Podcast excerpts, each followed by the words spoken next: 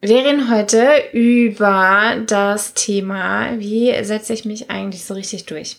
Wie kriege ich eigentlich die anderen zum Schweigen?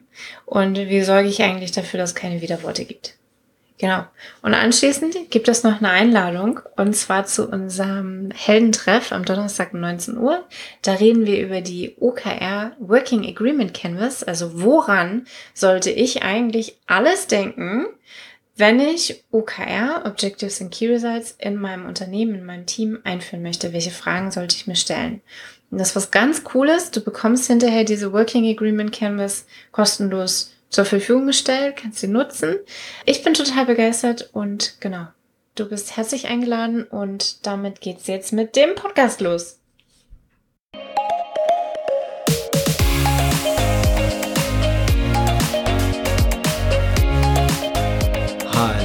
Hallo und herzlich willkommen zum Snipcast. Wir reden über Themen wie Agilität, Mindset, Persönlichkeitsentwicklung, Psychologie und allem, was für dich relevant ist und machen mit dir zusammen die Welt zu einem besseren Ort. Schön, dass du dabei bist und los, los geht's. Wir haben heute ein Thema, das ich draufgebracht habe. Ja. Und zu dem ich genau überhaupt nicht mehr weiß, was ich sagen wollte. Wir reden heute darüber, wie man sich mit dem Management beim Management durchsetzt.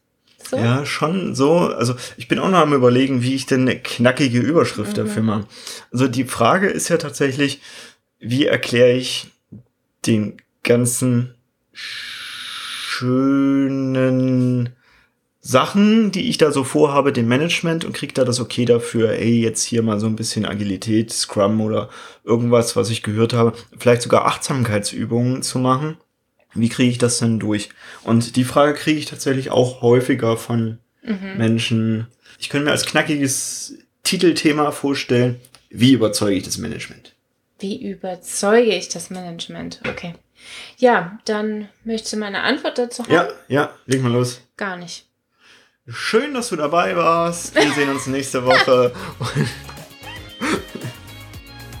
Nein, jetzt, ja. jetzt ganz im Ernst. Also bei diesen Wörtern überzeugen oder mhm. durchsetzen, da ist immer so ein Geschmäckle dabei, wo es bei mir halt schon so ein bisschen, okay, wenn ich ganz offensichtlich, wenn es kein Problem gibt oder kein Wozu führe ich Agilität ein, sondern ich mache das nur, weil ich gerade Bock hab oder da mhm, neugierig mhm, drauf bin, dann können wir lieber noch mal einen Schritt zurück machen und darüber reden, okay, wo, wozu denn überhaupt? Mhm. Und in diesem Wozu stecken häufig Gründe oder Themen oder Überzeugungskriterien drin, die dann auch tatsächlich ein Management und eine Führungsebene in welcher Form auch immer ganz cool finden. Wir hatten uns ja in der Leadership-Folge schon darüber, letzte also die letzte, Woche. genau, mhm. darüber unterhalten, dass es einen Unterschied gibt zwischen Führung und Management. Mhm. Also ein bisschen angedeutet, wir sind jetzt nicht super in die Tiefe gegangen. Und für mich ist eben der Punkt, so ein, also falls die Frage wirklich auf Manager abzielt, so ein Manager hat halt einen anderen Fokus. Eine verwaltende Aufgabe. Genau.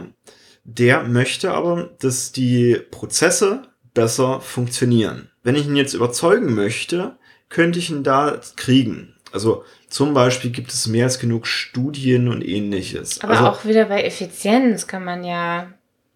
Klar. Also ein Beispiel für mich ist, also wir sind häufiger in IT-Branchen unterwegs. Also Software hält eigentlich überall irgendwo jetzt gerade Einzug. Und es gibt von LinkedIn Studien, ich glaube, die mhm. werden jedes Jahr gemacht, wie hoch die Fluktuation ist. Beispielsweise in Berlin bei Softwareunternehmen liegt die bei 25 Prozent. Das mhm. bedeutet, alle vier Jahre einmal komplett durchgewechselt das Ganze. Pro Jahr verliere ich ein Viertel der Menschen, die in diesem Unternehmen arbeiten, an irgendwelche anderen Unternehmen. Das ist ziemlich viel und das wird auch teuer fürs Unternehmen, weil dann habe ich wieder Einstellungsprozesse, ich darf wieder anlernen und und und. Das ist teuer und das sind häufig Kosten, die haben viele nicht auf dem Zettel. Aber Vorsicht mit solchen Statistiken, denn der gewiefte Manager in mir würde sagen, naja, aber hier im Startup Silicon Valley in Berlin, da sind doch erst recht agile Arbeitsmethoden.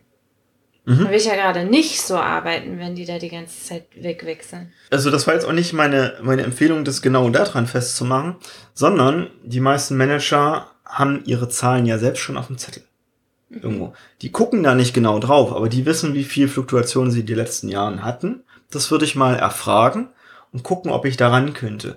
Genauso ein Thema Krankheitsstand haben die meisten auch auf dem Zettel, fangen damit aber nichts an. Guck dir die Zahlen an, wie die in deinem Unternehmen sind ich kann mir gut vorstellen, dass mit geeigneten Methoden du daran könntest und dir zutrauen könntest, mit dem jeweiligen Manager entsprechende Vereinbarungen zu treffen, diese Themen zu verbessern oder was auch immer das jetzt bei dem jeweiligen Management sind. Ich könnte mir in einem Support-Team, könnte ich mir gut vorstellen, dass viel zu viele Supportfälle aufkommen oder die vielleicht nicht schnell genug gelöst werden. Auch da könnte man rangehen und diese Methoden, die auch wir unter anderem lehren, zahlen gut darauf ein, genau diese Problemstellen anzupacken und dafür bessere Lösungen in der Zusammenarbeit zu finden. Und da können wir ran. Jetzt natürlich die Frage, wie viel traust du dir zu? Mir wäre jetzt noch als Rahmen sowas eingefallen, je nachdem, welche Spiral Dynamic Ebene mhm. ich vor mir sitzen habe. Oder Persönlichkeitsentwicklungsebene nach Löwinger oder auch bei Teamworks, bei Svenja Hufert kann man so verschiedene Führungsreifegrade sich angucken. Eine davon ist eben das Schauen auf Messbarkeit und auf Zahlen, dieser Fokus aufs Bessersein als andere. Und noch eine Stufe darunter wäre dieses, naja, alle anderen machen es ja auch. Mhm. Ne? Also so ein bisschen auch Richtung Macht und Status zu mhm. denken. Ne? So die großen, die erfolgreichen Unternehmen, die machen das. Das ist auch eine, eine Argumentation, die häufig gegenüber Managern hilft. Ja. Und dann vor allem der Erste und der Coolste in seinem jeweiligen Bereich zu sein. Ja, genau. Also ich würde tatsächlich, und das hat mir in der Vergangenheit sehr geholfen, also auch als ich damit angefangen hatte, dass ich gewisse Vereinbarungen getroffen habe mit sogar Führungskräften, dass ich mir vorstellen kann, dass das gut funktioniert. Und solange das funktioniert, dass sie mir da entsprechend nicht reinkrätschen. Also wir haben vorher Vereinbarungen getroffen, was sind denn die Ziele fürs Quartal, fürs Jahr und so weiter. Und solange ich die mit dem Team erreiche, obliegt es mir, wie das Team das Ganze umsetzt. Und die sind auch alle froh, wenn sie wirklich wenig Ärger mit ihren Teams haben, nicht ständig irgendwas eskalieren müssen und, und, und, sondern wenn der Laden einfach läuft. Dabei ist es aber wichtig, proaktiv zu sein, ne? Ja. weil wenn diese Idee von der Managerin kommt, dann kann es sehr gut sein, dass man die Ziele vorgegeben bekommt von der Managerin. Ja. Und dann sind es fremdbestimmte Ziele. Das funktioniert nur, wenn du deine Ziele der Managerin proaktiv vorschlagen kannst. Nach meinem Wissen sind die meisten Manager Zahlen, Daten, Fakten getrieben. Und von daher ist es auch immer ganz cool, wenn es schon irgendwelche agilen Entwicklungen oder in Richtung New Work oder was auch immer in deinem Unternehmen gibt, da mal zu gucken, wie sind denn die Zahlen? Oder dann eben entsprechend auch, du hast ja auch schon angeraten, in andere Unternehmen reinzugucken. Du hast mir jetzt berichtet, SAP hat zum Beispiel gesagt, dass für jeden investierten Dollar in Achtsamkeit sie mhm. zwei Dollar rausbekommen. Das, also rein, rein finanziell ist das eigentlich schon ein Totschlager-Moment. Jetzt darf man natürlich genau reingucken, okay, wie ist diese Aussage entstanden, was ist der Hintergrund und so. Rein pauschal, das ist das eine Zahl, zeigt mir den Manager, der das auf die Schnelle hinkriegt. Und klar, da dürfen wir erstmal ein Invest tätigen. Also das geht nicht von heute auf morgen mit, zack, jetzt bin ich agil. Das wird auch erstmal ein bisschen die Leistung nach unten gehen für ein paar Wochen. Und dann aber kommt der Return. Dann kriege ich das wieder raus. Das darf ich durchaus auch aushalten. Na, jetzt nochmal weg von dem Thema, was kann ihn denn überzeugen? Ist ja auch interessant zu schauen, was würde ihn oder sie zurückhalten können. Na, also, was sind denn vielleicht auch potenzielle Ängste, die so ein Manager hat, mhm. warum er überhaupt überzeugt werden muss von irgendwas? Na, also vielleicht ist eine gewisse Veränderungsmüdigkeit oder eine gewisse Schwächung der Widerstandskraft, also der dieser mhm. ne, Rebouncing, also Resilienz. Da gibt es ganz, ganz viele weiche Faktoren. Ängste davor, Kontrolle abzugeben, Ängste davor, neue Dinge auszuprobieren, die ja auch scheitern können. Also Experimente zu machen im Sinne von, komm, wir vereinbaren mal, dass ich hier machen darf, was ich will. Hauptsache am Ende stimmt das Ergebnis da gehört ja viel Mut dazu, sich auf diese Form von Experimenten auch einzulassen. Und Experimente sind nichts, was Menschen üblicherweise so den ganzen Tag über, also da gibt es schon eine persönliche Disposition zu, also eine Neigung dazu, Experimente einzugehen oder eben nicht. Aber viele Manager sind eben auch Manager, weil sie auf Zahlen achten mhm. und damit so diese typischen Unsicherheitsvermeidungen und so weiter und so fort in den Fokus setzen. Und da können halt auch viele Ängste oder Hindernisse darin sein, sich auf sowas überhaupt einzulassen. Das können wir, glaube ich, ganz gut in den Griff bekommen durch Simulationen und Hospitationen. Also entsprechend tatsächlich den Managern wie bei so einem Zoobesuch Projekte zeigen, wo das anders gemacht wird, und dann eben die Neugierde drauf zu wecken mit, das könnten wir übrigens auch so machen. Oder das Ganze in Simulationen erlebbar zu machen. Also, dass dieses jeweilige Management eben erfährt, dass es okay, Experimente zu machen, es ist auch okay, Fehler zu machen. Solange wir einen guten Umgangston damit haben, daraus dann eben auch tatsächlich neue Lernerfahrungen zu machen, und jetzt nicht das komplette Projekt gegen die Wand zu fahren, sondern tatsächlich diese kleinen Steps reduzieren halt auch das Risiko. So solche Sachen, dass die erlebbar sind. Und dafür gibt es sehr häufig kleinere Simulationen. Und da wäre es ganz cool, das Management da eben reinzubekommen. Und das würde ich da tatsächlich machen mit, hey, wir haben da was, was Neues. Aber ehe ich das jetzt auf deine wichtigen Projekte anwende, lass uns das doch mal im Kleinen erstmal erlebbar ausprobieren. Wichtig ist bei solchen in die Erfahrungen bringen Aktionen, ne, Lego Serious Play ist eine andere Variante davon, also so einen spielerischen Ansatz dazu zu haben, ist es natürlich wichtig, diese Zweckmäßigkeit rauszunehmen. Ne? Also so substanzielle Erfahrungen, wie das in der Psychologie heißt. Substanzielle Erfahrungen werden nur da gemacht, wo kein Ergebnisdruck, keine Absicht dahinter steht. Also sobald ich jemanden, und das ist so ein, also das ist wirklich eine Gratwanderung. Als Facilitator habe ich immer eine Absicht damit, wenn ich mit den Menschen im Workshop irgendetwas mache. Und trotzdem darf ich die in eine Erfahrung bringen, wo sie selbst entscheiden dürfen, welche Erfahrung machen sie jetzt. Also ist es eine positive oder eine negative.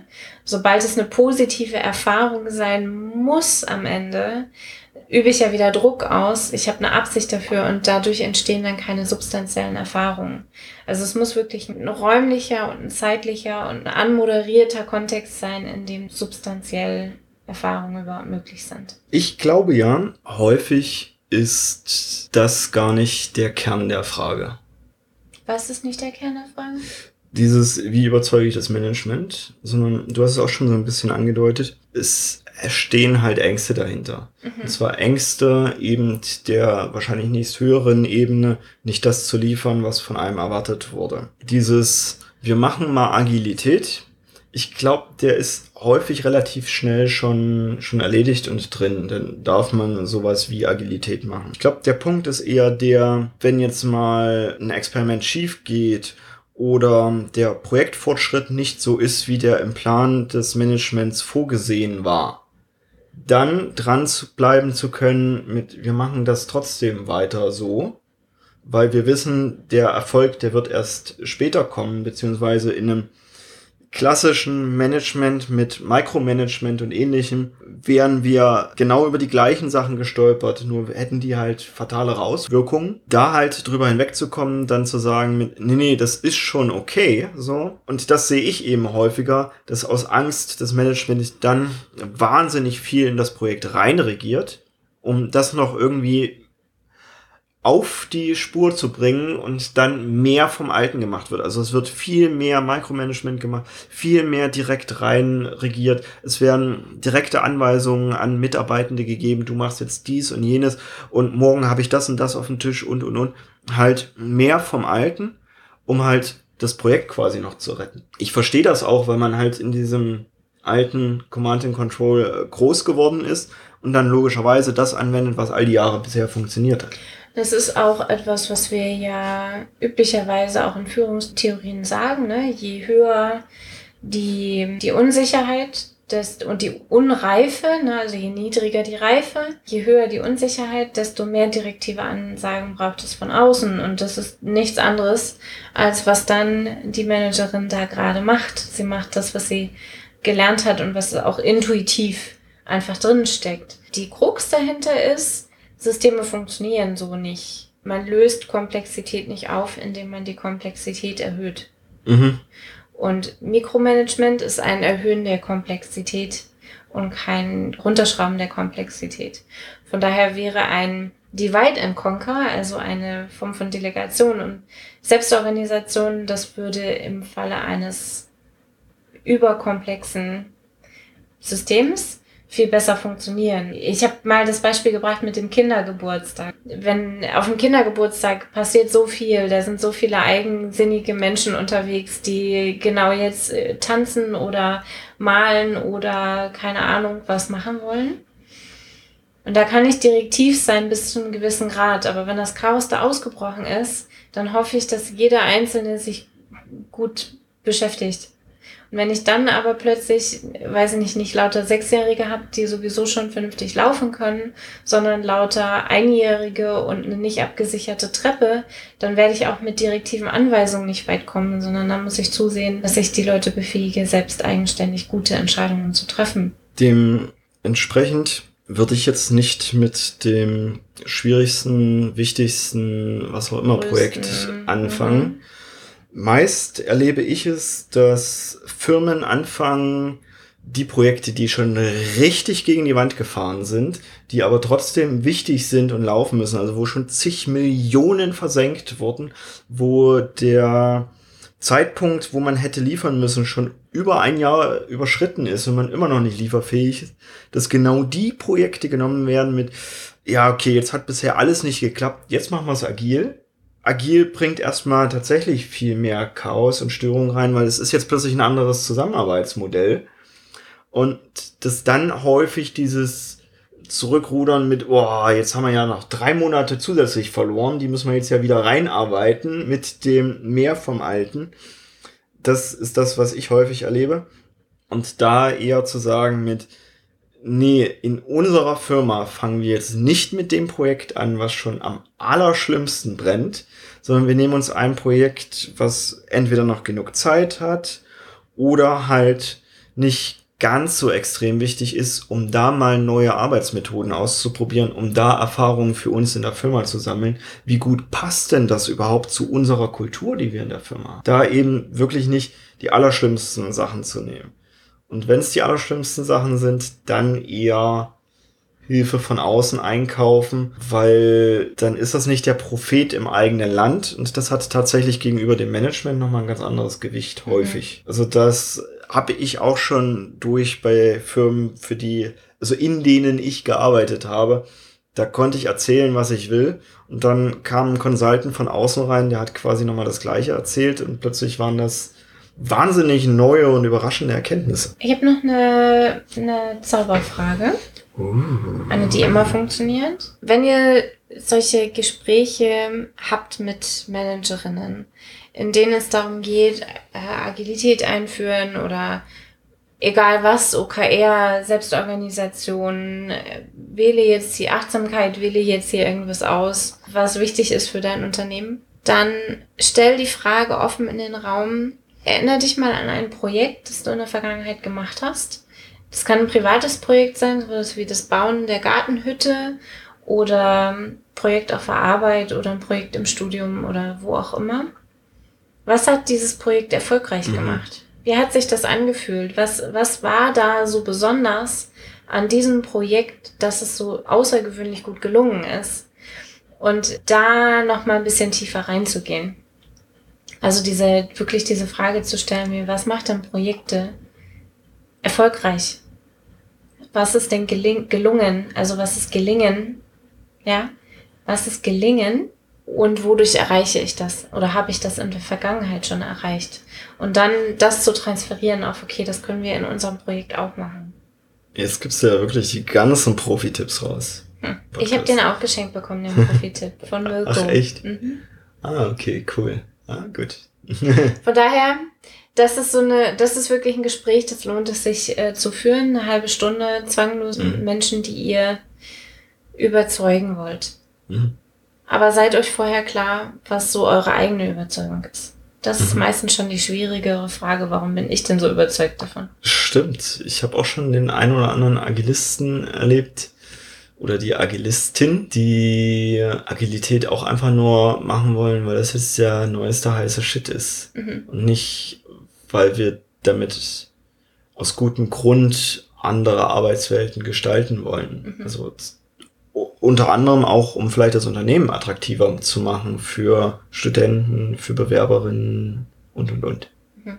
Das wäre auch ein valider Grund. Und das wäre wenigstens ein Grund, statt einfach nur, das wird der neueste heiße Scheiß und deshalb machen wir das. Und man bra braucht ja auch genau diese Antwort, um es dann wieder messbar zu machen, um mhm. dann wieder damit irgendwas machen zu können, was in Ziele und, und sinnstiftende Richtungen geht. Also bei der Einführung von Agilität, wie bei jedem anderen Experiment, mach dir vorher drüber Gedanken, wie du es später messen möchtest, dass es erfolgreich war. Ja, nur diese Frage ist super schwer zu beantworten für Menschen, die sonst nicht in Zahlen denken. Mhm. Deswegen finde ich die Frage mit, was macht ein Projekt gelungen? Oder wie sieht denn Gelingen in einem Projekt aus? Ich finde, das ist eine Frage, die, da ist die Perspektive noch ein bisschen anders. Mhm. Ich gehe halt nicht gleich über den, was will ich denn messen, sondern ich gehe erst mit, was will, ist denn mein Endergebnis? Was will ich denn am Ende haben? Ja, natürlich. Und dann überlege ich mir, wie ich das da irgendwie zwischen messen möchte um wieder zurück zu meinem Beispiel zu kommen, ich will halt Bewerberinnen, die gerade frisch ihr Studium abgeschlossen haben, kann ich ja dann durchaus danach mir dann Gedanken machen, ja, wie messe ich denn sowas das überhaupt? Das wäre für mich kein Ziel. Ach, wäre schon tatsächlich. Ich will Bewerberinnen direkt vom Studium ist kein Ziel. Warum willst du Bewerberinnen direkt vom Studium? Weil die ein bisschen frisch und. Warum willst du ein bisschen frisch? frisch und schnippig. frisch und snippig. Mhm. Weil ich tatsächlich ein bisschen mehr neue Technologien haben möchte und näher am Impuls der ja, Zeit. Daher. Unternehmen erhalten. Ja, ja, genau. Solche Dinge stecken dahinter. Und da, da also ne, dieses, ich will Studenten oder frisch abgeschlossene Bachelorantinnen einstellen, das ist kein, da, Die sind noch nicht eingefahren, die, da brauche ich noch keine Kultur ändern, da kann ich gleich die Nee, neue da Kultur. versteht der Manager nicht, warum er da irgendwas ja, natürlich, machen soll. Ja, weiß ich doch, alles gut. Und dann kann ich mir überlegen, wie messe ich denn sowas? Indem ja. ich zum Beispiel Umfragen an Unis mache mit, hey, diese Firma, findest du die cool? Auf einer Skala von 1 bis 10. Hast cool ist wahrscheinlich das nicht. falsche Wort für Studenten. Dann hast du die ja noch nicht. Du willst ja eher wissen, was macht denn so eine Firma potenziell cool für dich, lieber mhm. Student. Und dann kannst du das einführen. Wenn die Studentinnen dann trotzdem noch nie von diesem Unternehmen gehört haben, dann haben die wahrscheinlich trotzdem keine Meinung dazu. Ja, aber es, also das Beispiel äh, ist nicht. Ist brillant, weil da ist so viel Komplexität drin, dass es auf die Schnelle gar nicht alles zu greifen ist ich glaube, das Thema schon, da waren schon einige gute Tipps mit dabei. Mhm. Für mich würde das heute reichen. Okay, dann möchte ich noch eine Einladung. Achso, möchtest du noch zusammenfassen? Clever gespielt. Du hast heute echt viel brillantes Wissen mal wieder von uns bekommen. Nämlich darüber, über die Frage, die uns häufiger gestellt wird. Ich führe jetzt hier Agilität ein in einem Team oder ich möchte das tun und wie überzeuge ich denn das Management jetzt genau davon? Das war die Ausgangsfrage. Und dem haben wir uns genähert im Sinne von, ja, okay, was interessiert denn deinen Manager oder deine Managerin überhaupt? Also, was will die am Ende haben? Und Dinge zu bieten, die genau darauf einzahlen. Und das können wir durchaus auch in Agilität weil es das schon lange genug gibt, durch Studien schon mal als Option reinbringen. Wir können aber auch kleinere Experimente, Simulationen und ähnliches machen, um Erfahrungen entsprechend sammeln. Ansonsten können wir auch das Management davon überzeugen, dass das der neue heiße Scheiß ist, den sie auf jeden Fall im Unternehmen haben wollen, um eben entsprechend gegenüber anderen da zu glänzen. Guck dir dafür dann, unbedingt Spiral Dynamics nochmal an. Und dann ist uns aufgefallen, ja, häufig stecken ja aber eher Ängste da, dahinter. Also traue ich mir denn das zu, dass ich da ein Projekt einfach mal irgendwie neue Arbeitsweisen ausprobieren lasse? Und da eben drauf zu gucken, okay, was sind denn das für Ängste und die durch diverse Sachen nehmen zu können. Das kann auch wiederum ein Stückchen Spiral Dynamics sein, da auf der entsprechenden Ebene die richtige Kommunikation zu wählen. Das kann auch sein, dass wir vielleicht jetzt nicht das allerwichtigste Projekt als allererstes dafür nehmen oder das, was sowieso schon lichterloh brennt, sondern eher uns auf andere Sachen dann fokussieren, wo es dem Management vielleicht leichter fällt, da mal ein bisschen Selbstorganisation auch zuzulassen. Und dann haben wir uns noch mal ein bisschen angeguckt, wie sieht denn das aus, jetzt genau zurückzurudern also wenn es dann doch mal schief geht, und das ist genau das gleiche, wie ich gerade gesagt habe, also da nicht das allerwichtigste Projekt nehmen, was man schon mal ein bisschen laufen lassen kann, oder vorher Vereinbarungen treffen, dass man genug Raum hat, in dem man eben entsprechend agieren kann. Und vielleicht auch nicht von heute auf morgen alles komplett umzukrempeln, sondern Stück für Stück eben alle auch im Team mitzunehmen. Und ich möchte euch einladen am Donnerstag zu unserem Hellentreff um 19 Uhr. Und wir haben diesmal tatsächlich was ganz Besonderes. Ich habe nämlich in, in einer Reihe von Janina beschäftigt sich mit der Welt eine OKR Working Agreement Canvas entwickelt. Und die ist brillant genial. Ich selber finde sie unglaublich cool. Henry hat sie noch gar nicht wirklich gesehen. Und das um über diese OKR Working Agreement Canvas reden wir am Donnerstag im Heldentreff. Du kannst diese Working Agreement Canvas anschließend kostenlos mitnehmen. Also ist mein Geschenk an dich. Und äh, wir schauen uns einfach mal an, was man eigentlich so alles vereinbaren sollte, bevor man mit OKR anfängt. Cool. Ja, cool. wer sich jetzt fragt, was ist eigentlich OKR? Wir haben eine Folge dazu gemacht. Objectives and Key Results, darüber rede ich auf jeden Fall gerade. Also beim Einführen von Objective and Key Results, welche Fragen sollte ich mir stellen, worauf sollte ich achten? Und diese OKR Working Agreement Canvas, die gehen wir am Donnerstag im hellen Treff um 19 Uhr online auf Zoom durch. Geil. Mit dir. Geil. Ich bin auch dabei. Du bist auch dabei. Mal gucken. Tschüss.